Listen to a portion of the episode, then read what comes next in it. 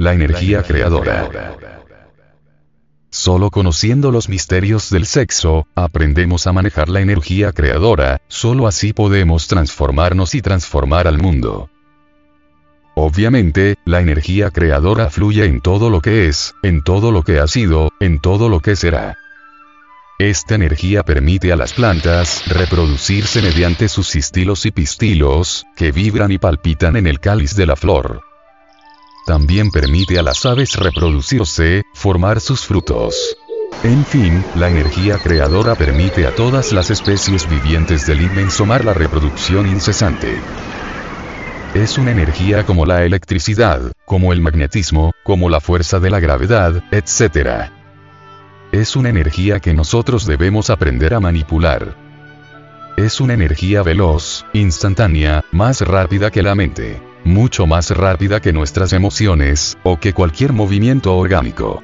Por ejemplo, muchas veces le habrá sucedido a usted, que al encontrarse con un varón, si usted es una dama, o al ver por allí a una mujer, si es usted caballero, e inmediatamente, sin saber por qué, instintivamente, simpatiza con esa persona del sexo opuesto.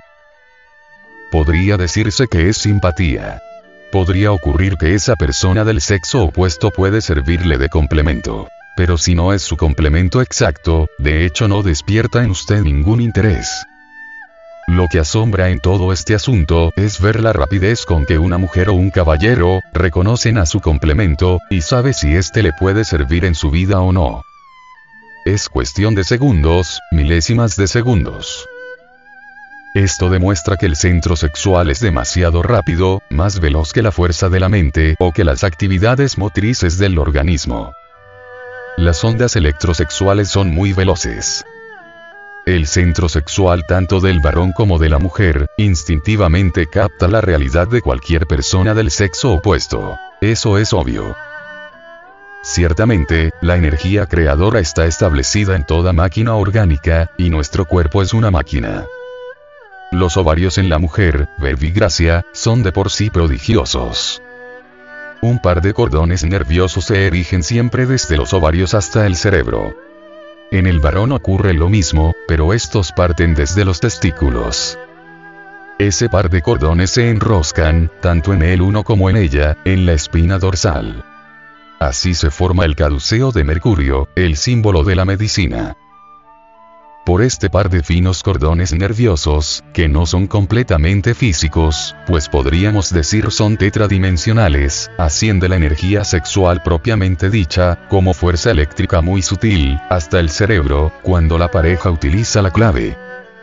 Conexión Lingam-Johnny, falo útero, sin eyacular el enseminis jamás. Hay escuelas que se han dedicado a divulgar ese artificio, del cual se han dedicado a realizar profundos análisis. En el oriente tenemos las escuelas del budismo tántrico del Tíbet, las escuelas amarillas de tantrismo en China, etcétera, etcétera.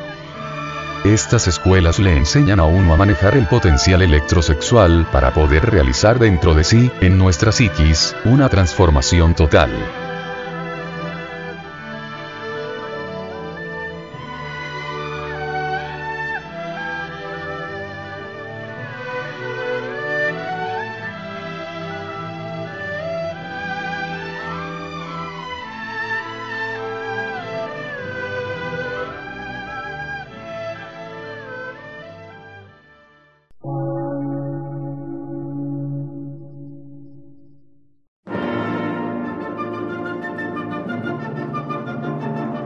Emisora, gnóstica, transmundial.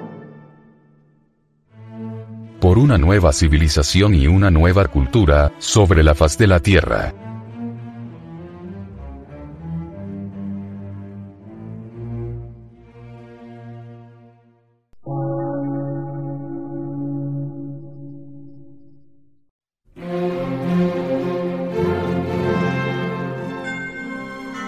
medio de radiodifusión científico, artístico, místico y filosófico, de la Asociación Colombiana de Centros de Estudios Gnósticos, Antropológicos, Psicológicos y Culturales, AC.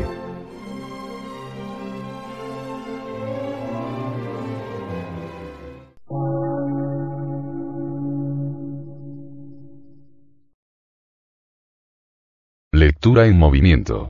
Difusión sin fronteras.